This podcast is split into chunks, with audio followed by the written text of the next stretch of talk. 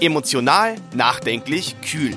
Der letzte Verhandlungstag vor der Weihnachtspause war noch einmal vollgepackt mit Emotionen und vor allem bot er einen Antrag, der sich gewaschen hat. Die Verteidiger von Bauträger Volker Dretzel fordern die Einstellung des Verfahrens. Herzlich willkommen zu unserem Podcast Sitzungssaal 104. Ich bin Sebastian Böhm. Puh, da ist ganz schön viel passiert in dieser Prozesswoche. Da bin ich froh, dass ich wieder meine Kollegin Christine Strasser an meiner Seite habe. Hallo, Christine. Hallo. Am Mittwoch legten die Verteidiger von Volker Dretzel los und das so richtig. Ja, sie haben einen dicken, fetten Antrag gestellt, 50 Seiten. Das Verlesen hat mehr als eine Stunde gedauert. Und dieser Antrag fasst nochmal zusammen, was seit Prozessbeginn von der Verteidigerseite an der Ermittlungsarbeit kritisiert wird. Sehr geballt. Ähm, es geht vor allem um die Telefonüberwachung. Da moniert man Grundrechtsverletzungen. Man ist auch nochmal auf die schlechte Verschriftung eingegangen.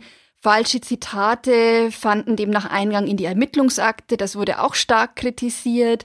Man ist dann zu dem Schluss gekommen, dass die Ermittler voreingenommen gewesen seien, weil nichts Entlastendes ermittelt worden sei. Das sind schwere Vorwürfe und die Verteidigerseite hat sozusagen alle ihre Möglichkeiten, sich da in Szene zu setzen, voll ausgenutzt.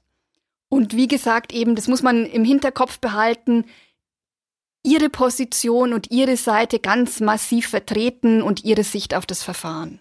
Ja, wie kann ich mir das vorstellen? Wie war denn die Stimmung im Sitzungssaal 104 während dieses sehr langen Antrags? Alle haben gebannt zugehört und wollten ähm, nachvollziehen können, wie dieser Antrag denn nun begründet wird. Und es war auch, muss man sagen, sehr gut inszeniert. Die ähm, drei Verteidiger von Bauträger Tretzel haben abwechselnd vorgetragen und das auch mit ähm, durchaus ähm, energischem Ton und eben kühl argumentiert, warum äh, sie zu diesen Schlüssen kommen. Das hatte dann schon seine gewisse Wirkung im Saal.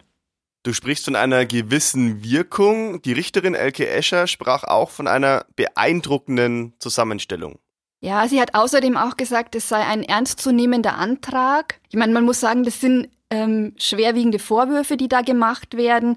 Und es geht auch um Ermittlungsfehler, die man nicht ganz kleinreden kann. Das hat die Richterin auch selber schon ähm, mehrfach gerügt. Sie hat ja schon von ähm, massiven Grundrechtsverletzungen bei der Telekommunikationsüberwachung gesprochen. Sie hat die schlechten Verschriftungen gerügt, ähm, ein absolutes No-Go angemahnt.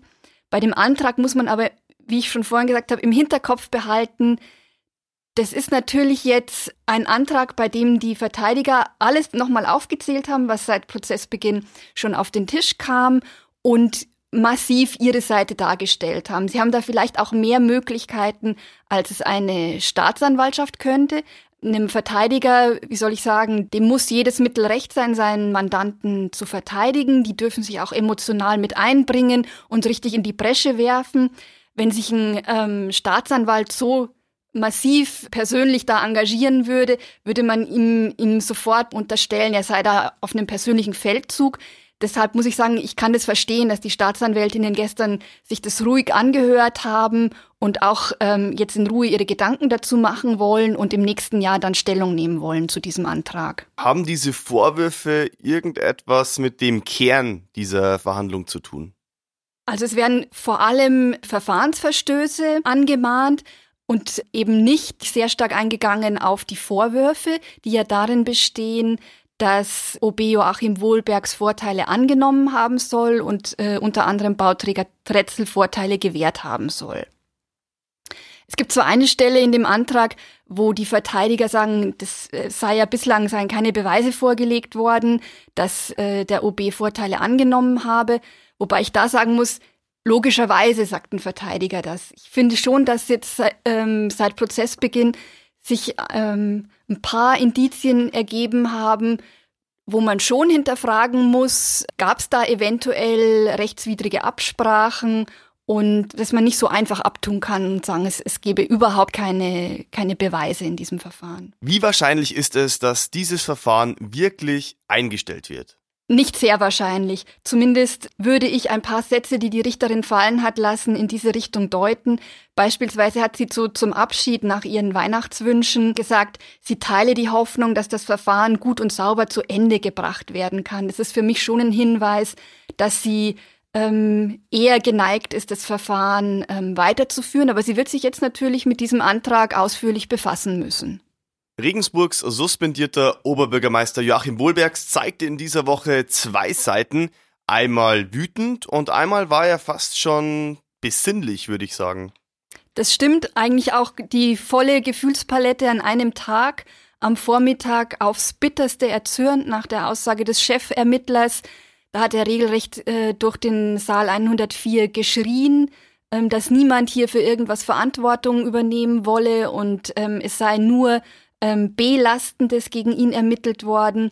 Und nachmittags dann, nachdem eben dieser massive Antrag verlesen wurde und man schon sagen kann, die Staatsanwaltschaft in gewisser Weise abgewatscht wurde, gab er sich dann zum Schluss eben sehr versöhnlich und fast schon besinnlich, hat allen, auch im Namen der anderen Angeklagten, ein schönes Weihnachtsfest gewünscht und einen guten Rutsch ins neue Jahr und hat eben ausdrücklich auch die Staatsanwältinnen mit eingeschlossen. Ja, wie geht es im neuen Jahr nach der Winterpause weiter? Okay, also ich vermute ja, dass der Antrag zurückgewiesen wird und am 7. Januar wird es weitergehen mit dem Komplex Renovierungen. Es wird also auch im neuen Jahr 2019 wieder spannend im Sitzungssaal 104. Ich danke dir für deine Einschätzungen, Christine. Wir melden uns wieder im neuen Jahr mit unserem Podcast rund um Regensburgs Mammutprozess. Wir wünschen Ihnen frohe Weihnachten und einen guten Rutsch ins neue Jahr 2019.